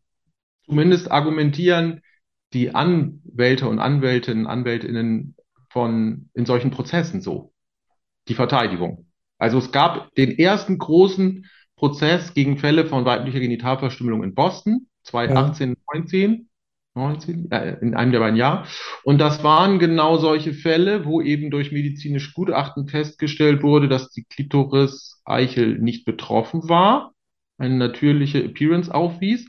Ich habe die nicht geprüft, aber immerhin sind das ja, ja. medizinische Gutachten von einem mhm. Gericht in Boston. Ne? Also mhm. und äh, die Verteidigung eben sagte, das sei eine sogenannte milde Form von FGM und da sei nur die Klitorisvorhaut betroffen durch irgendwie Einstiche oder teilweise auch Wegschneiden der Klitorisvorhaut und das könne man deswegen nicht Verstümmelung nennen. Und der Prozess ist letztendlich ist der gescheitert. Allerdings nicht nur an diesem Gleichheitsgrundsatz der Geschlechter. Das finde ich ist interessant. Ne? Ich finde das wirklich sehr, sehr äh, nicht im, nicht im positiven Sinne interessant, sondern also bemerkenswert, dass hier der Schutz von Mädchen und Frauen unter Umständen am Gleichheitsgrundsatz der Geschlechter scheitern könnte. Was ja eigentlich die, mit die zwei wichtigsten, also zwei ganz wichtige Ziele der Frauenrechtsbewegung waren, Schutz vor FGM und Gleichstellung, die können da gegeneinander arbeiten, solange Jungs weiter schutzlos gestellt sind.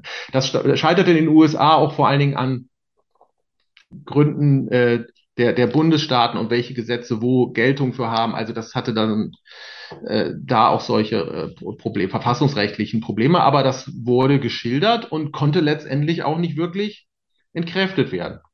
Also, wo ganz, Entschuldigung, äh, wo das ganz klar gerade noch so äh, gut ging, aber letztendlich nur unter ganz großer Widersprüchlichkeit war in Australien vor zwei Jahren, wo auch seltsamerweise genau solche Fälle von FGM wieder vor Gericht landeten. Und auch da die Verteidigung so argumentierte, das sei keine Verstümmelung. Und der Australian High Court dann das Urteil aber bekräftigt hat und sagte, doch, denn die Klitorisvorhaut gehöre zur Klitoris und damit sei die Bezeichnung Verstümmelung gerechtfertigt. Dem Widerspruch, warum dann die Penisvorhaut, wozu die dann auch immer gehört. Also wenn die Klitorisvorhaut zur Klitoris gehört, kann man sich ja fragen, wozu gehört dann die Penisvorhaut? Den Widerspruch hat sie nicht argumentativ aufgelöst. Also ja. sie hat es bekräftigt und ist den Widerspruch eingegangen. Ich denke eben, der Schutz von Mädchen ist da auf tierisch dünnem Eis, wenn man den so leicht und für jeden verständlich ja. aufgrund des Gleichheitsgrundsatzes der Geschlechter kippen kann.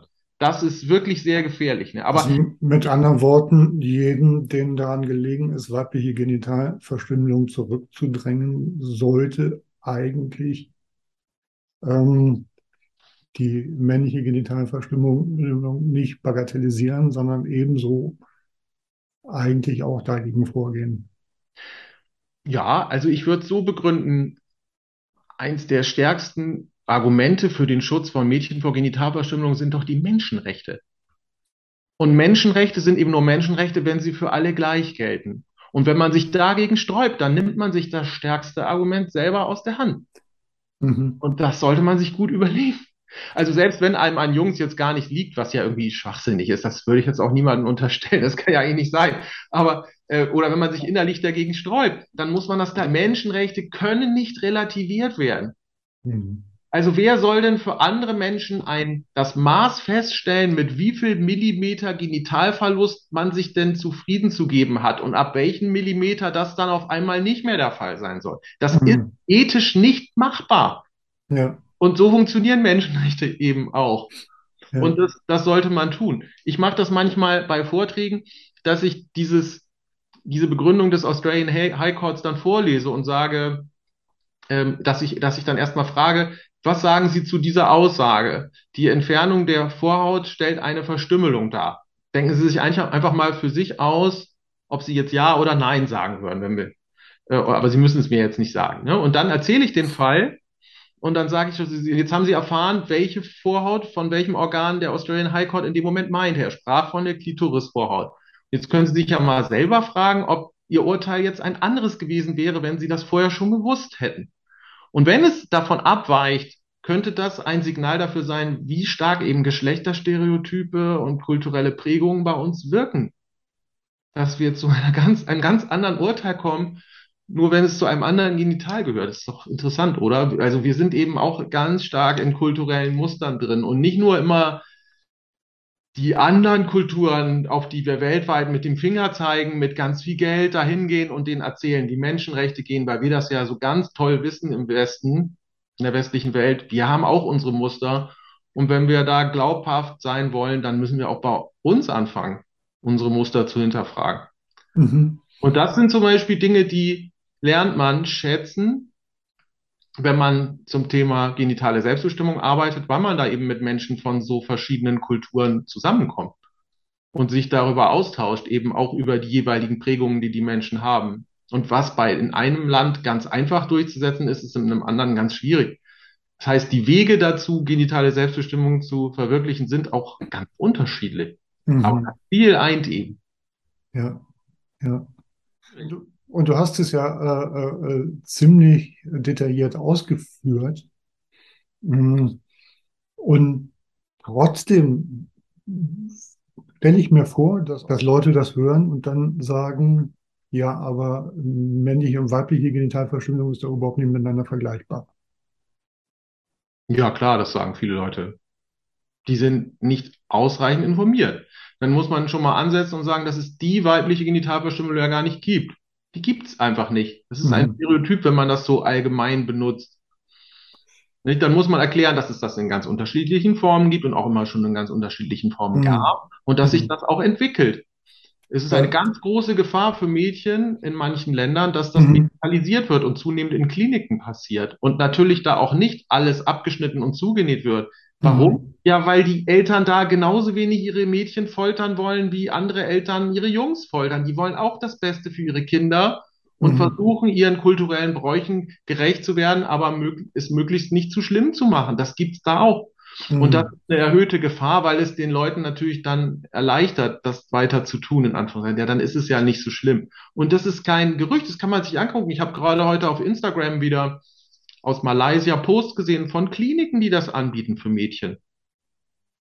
Und die, und die Betroffenen erzählen auch in den Zeitungen, in Berichten darüber, dass es ihnen gut geht, dass da nichts zugenäht wurde, mhm. dass, dass es alles in Ordnung ist, dass es nur ein ganz, ganz, ganz kleiner Schnitt sei. Also im Prinzip die gleichen Sätze fallen, mhm. die auch zur Bagatellisierung von Vorort abschneiden.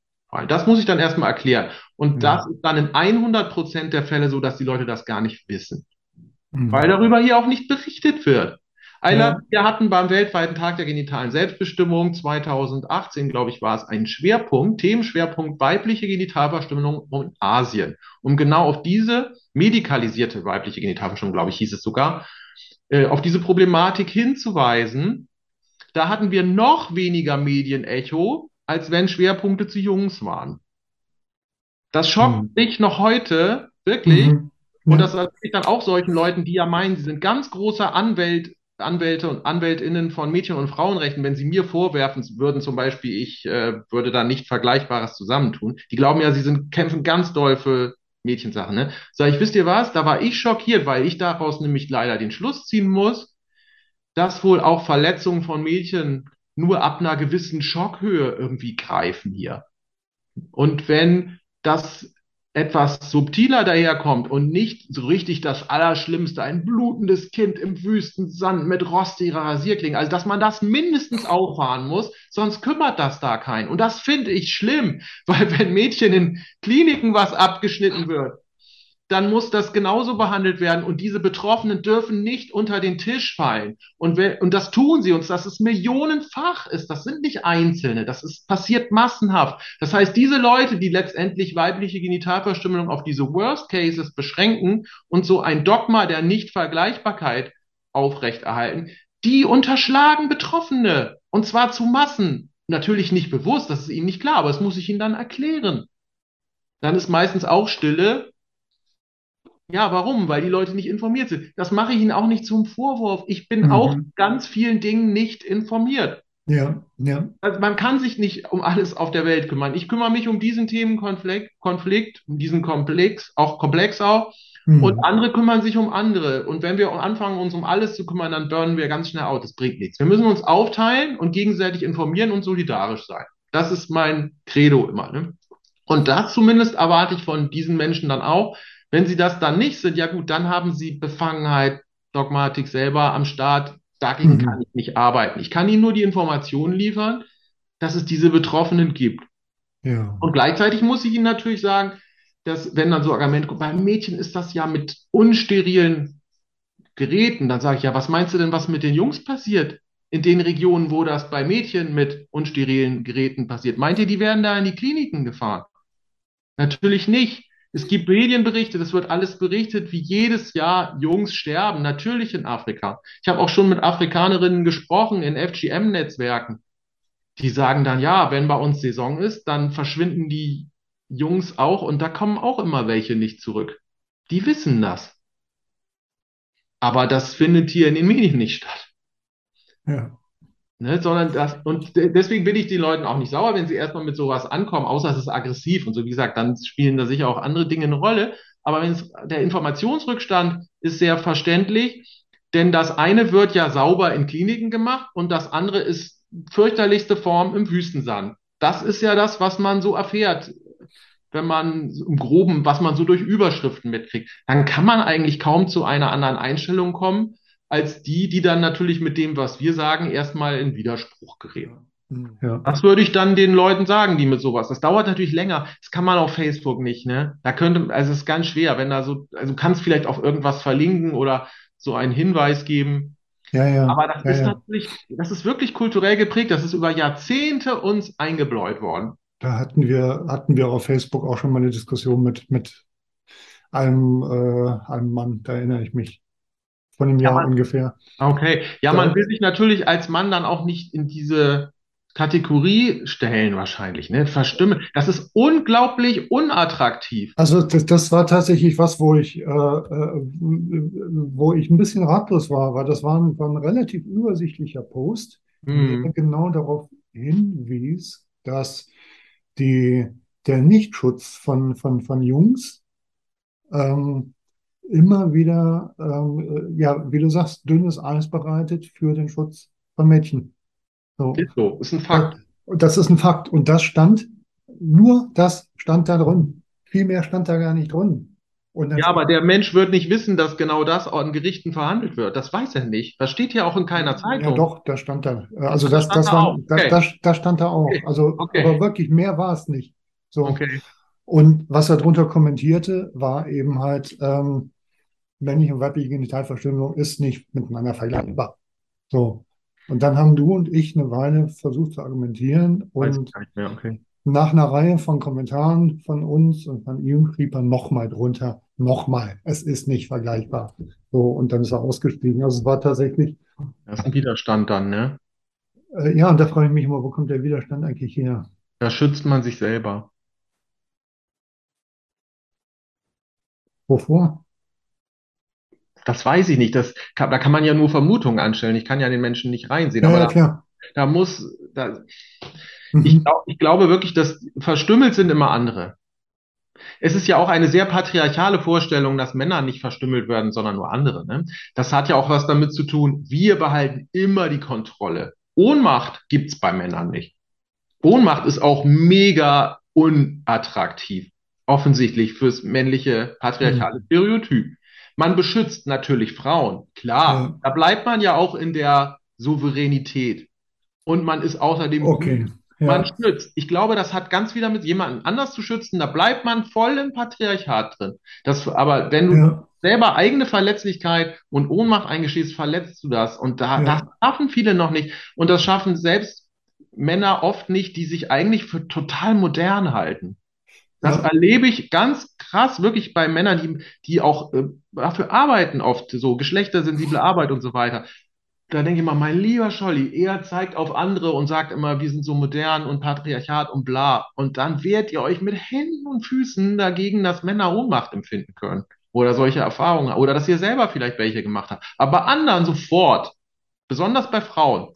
Ich glaube, es hat damit auch was zu tun. Aber ich glaube, ja, ja, mir leuchtet jetzt allmählich der, der Aspekt des sich selber Schützens ein. Als du das, äh, das äh, gesagt hast, war also mein erster Gedanke, äh, dass du möglicherweise darauf anspielst, dass dieser Mann beschnitten sein könnte. Aber Kann das muss sein. ja, aber das muss ja, aber das muss ja nicht mal der Muss Fall sein. nicht sein, nee, aber So, es ist oft es- natürlich. Also es, es reicht ja schon die Konfrontation mit der gedanklichen Möglichkeit, ähm, als Mann verletzbar zu sein. Kann sein. Das kann gut sein. Ähm, Überleg mal, dass es ja auch bei sexuellem Missbrauch in den 80ern viel, viel länger gedauert hat, bis Ja. man sich da auch männlichen Betroffenen öffnen konnte. Das Ja. ist nicht nur auf Abschneiden von Genitalien, sondern bei anderen Bereichen, was diese sexuelle Selbstbestimmung angeht, auch sehr unterschiedlich gewesen. also ich habe ähm, Ja, auch eine Parallele. Also mich beschäftigt das Thema äh, äh, Beschneidung ja schon die ganze Zeit. Ich habe ja selber eben äh, von meinen äh, Erfahrungen als Kind berichtet. Ähm, ich habe ja meine Vorhaut noch, hätte ich ja eigentlich sagen können, ist ja alles gut. Und trotzdem sitzt mir das in den Knochen. So. Ähm, und ich habe jetzt echt lange überlegt, ob ich, äh, ob ich dir dieses Dokument noch ähm, zeigen soll oder nicht, weil das geht wirklich unter die Haut. Wollen wir noch mal was äh, mit reinbringen, was unter die Haut geht? So ein Film oder sowas? Nee, kein Film. Es, mir, mir hat gestern äh, jemand einen Erlebnisbericht ähm, gesch äh, geschickt, der selber nicht beschnitten ist, es aber bei einem Kumpel mitbekommen hat. Mhm. Ja, du entscheidest gern. Die Sendung Ähm, ist ja nicht für mich, sondern für die, äh, die zusehen. Danke, dass du mich trotzdem fragst. Ich muss dann einfach hinterher mal gucken. Ähm, ich taste mich da an der Stelle wirklich nämlich selber auch so ein bisschen ran, so was ist eigentlich zumutbar. So, aber ich lese das mal vor und versuche mal, ob ich es schaffe, ohne dass mir die Stimme. Mhm. Von Zwangsbeschneidung bin ich nur indirekt betroffen. Ich bin 1955 unehelich geboren, wie das damals genannt wurde. Meine Mutter war ein paar Jahre Mitglied einer pietistisch-evangelikalen Gemeinde. In der Zeit habe ich erlebt, wie ein Kumpel von mir strafbeschnitten wurde, nachdem man ihn beim Unanieren erwischt hatte. Kellogg und Schreber lassen grüßen. Ich selbst habe dafür nur Dresche bezogen, also fürs Onanieren, unter Androhung ewigen Höllenfeuers und des Entzugs der Liebe Jesu. Teil der Strafe und der Beschämung dieses Kumpels, glaube ich, war, dass die Gemeinde im Sonntagsgottesdienst über seine Korrektur unterrichtet wurde. In einer Zeit des absoluten Sprechtabus über Sexuelles wussten alle, was damit gemeint war. Ich höre noch das dämliche Gelächter von ein paar Mädchen in der Bank hinter mir.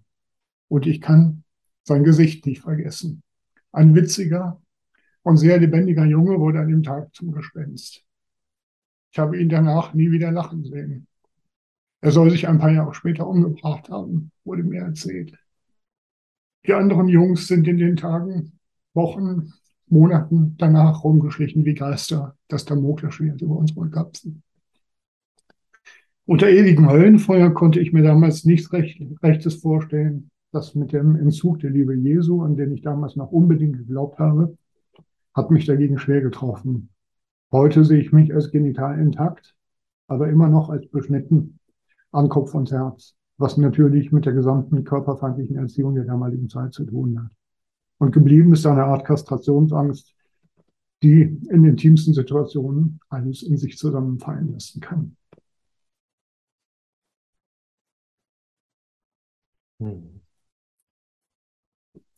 Das hat mir echt die Schuhe ausgezogen, als ich es gelesen habe.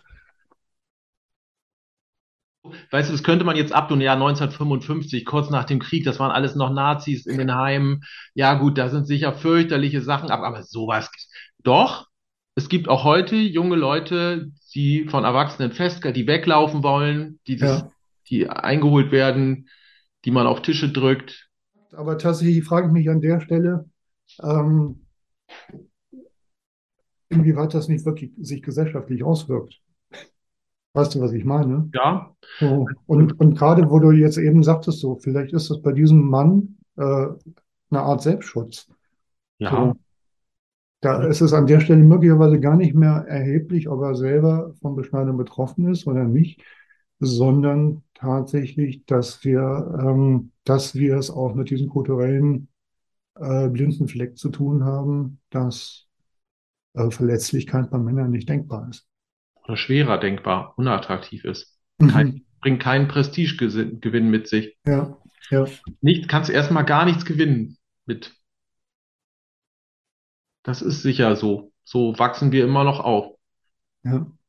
Und man muss sich ja auch vor Augen halten, das, was damals da passiert ist, wenn das dann also, das war ein Heim, oder? Mit dem, äh, also der, Nee, nee, evangelikale also seine. Eltern haben das mit ihm gemacht. Also das wäre auch nach jetziger Gesetzgebung erlaubt worden.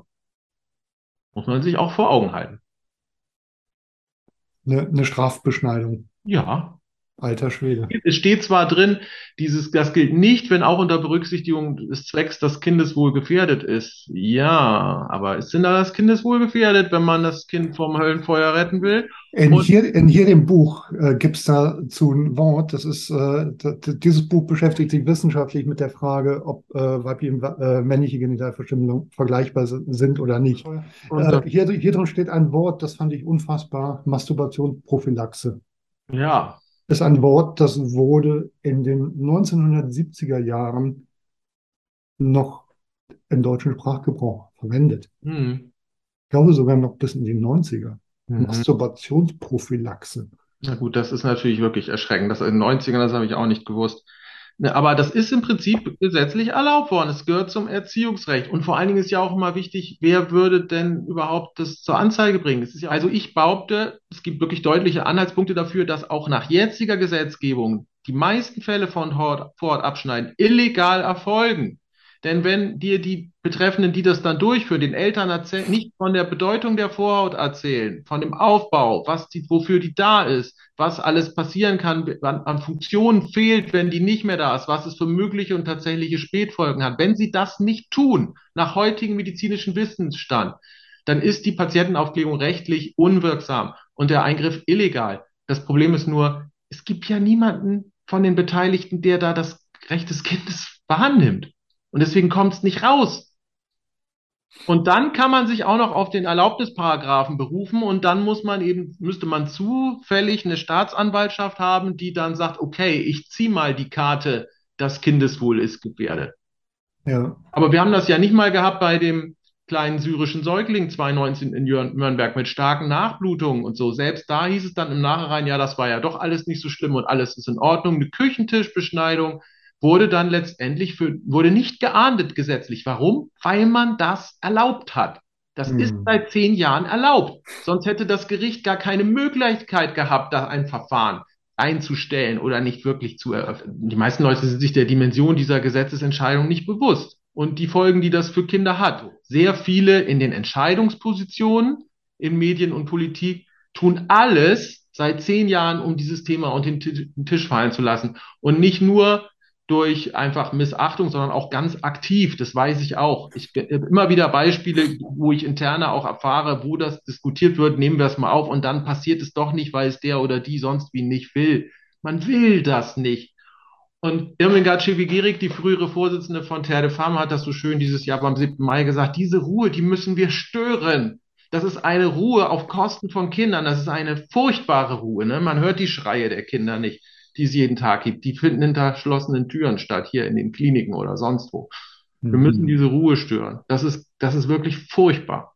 Menschenrechte sind wieder teilbar geworden per Gesetz. Das ist ein, ein furchtbares Signal, was hier von Deutschland ausgegangen ist. Darauf kann sich in Zukunft jeder, alle können sich darauf berufen, die Menschenrechte teilbar machen. Die können selbst in Deutschland ging das. Ja. Viktor, ich bin froh, mit dir zusammen heute die Ruhe gestört zu haben.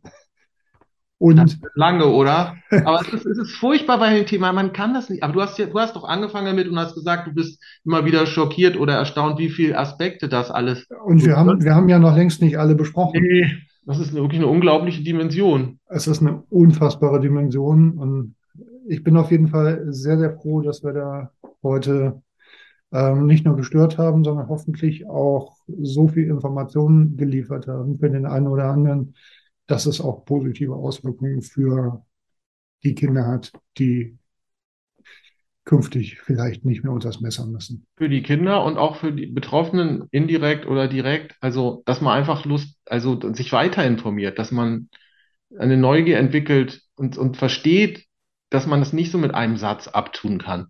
Mhm. Das ist natürlich auch immer unangenehm, das mögen Leute auch nicht gern, wenn sie mit ihren eigenen Grundsätzen konfrontiert werden und auf blinde Flecken hingewiesen. Aber äh, mein Gott, in der Situation sind wir alle, in der bin ich doch auch. Ich esse Mhm. seit jetzt, ich bin Veganer seit einem guten Jahr und so. Ja, da haben auch Leute mir mal richtig ins Gewissen geredet und das äh, haben bei mir blinde Flecken wachgerufen. Ich habe irgendwann gedacht, ja, das stimmt eigentlich. Ich kann das nicht mehr so richtig wegschieben, die Gedanken. Ja, also das haben wir alle mal. Mhm. Mhm. Viktor, ich danke dir für die zwei Stunden Zeit, die du dir genommen hast. Vielen Dank, Eilert, für die vielen Stunden, die du auch investiert hattest, schon davor zu dem Thema und dass du diese äh, Puppe hergestellt hattest. Das ist super cool gewesen. Und für dein Ohr. Und vielleicht, Ja, ähm, vielleicht treffen wir auch auf andere offene Ohren. Das wäre mal schön. Ich hoffe Ja. mal, dass sich daraus weiteres entwickelt. Das ist eigentlich wichtig. Wir haben uns jetzt miteinander unterhalten, aber eigentlich haben wir uns indirekt ja mit mehr Leuten hoffentlich noch unterhalten. Ja, ich hoffe, dass es trotz der Länge einige Leute sich anhören. Cool. Ich danke dir. Danke dir herzlich. Eine gute Zeit. Bis bald. Ja, mach es Tschüss. gut.